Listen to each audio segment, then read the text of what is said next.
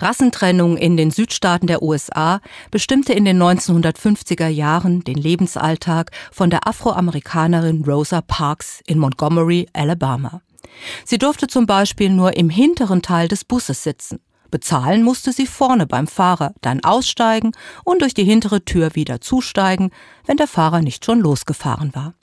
Wenn vorne alles besetzt war, musste sie ihren Sitzplatz einem Weißen geben, denn Plätze zwischen den getrennten Reihen konnten Weiße für sich beanspruchen. Müde von ihrem Arbeitstag und wohl aller rassistischen Schikanen müde, blieb Rosa Parks sitzen und ließ einen weißen Mann stehen. Darauf wurde sie am 1. Dezember 1955 festgenommen, was eine riesige Protestwelle auslöste. Schwarze boykottierten die Busgesellschaft, sie gingen zu Fuß, schwarze Taxifahrer fuhren für den Preis, den das Busticket gekostet hätte, oder private Autofahrer nahmen andere mit. Der schwarze Bürgerrechtler Martin Luther King schloss sich der Bewegung mit ihrem gewaltfreien Widerstandsaktionen an. Die Regierung erließ ein Anti-Boykott-Gesetz, aber die vielen schwarzen und einige weißen Menschen hielten stand.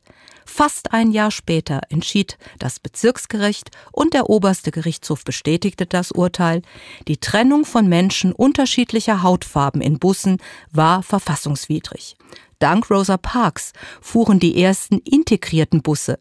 Und bis heute zeigt ihr Einsatz, wie unsinnig Rassismus nicht nur in Bussen ist.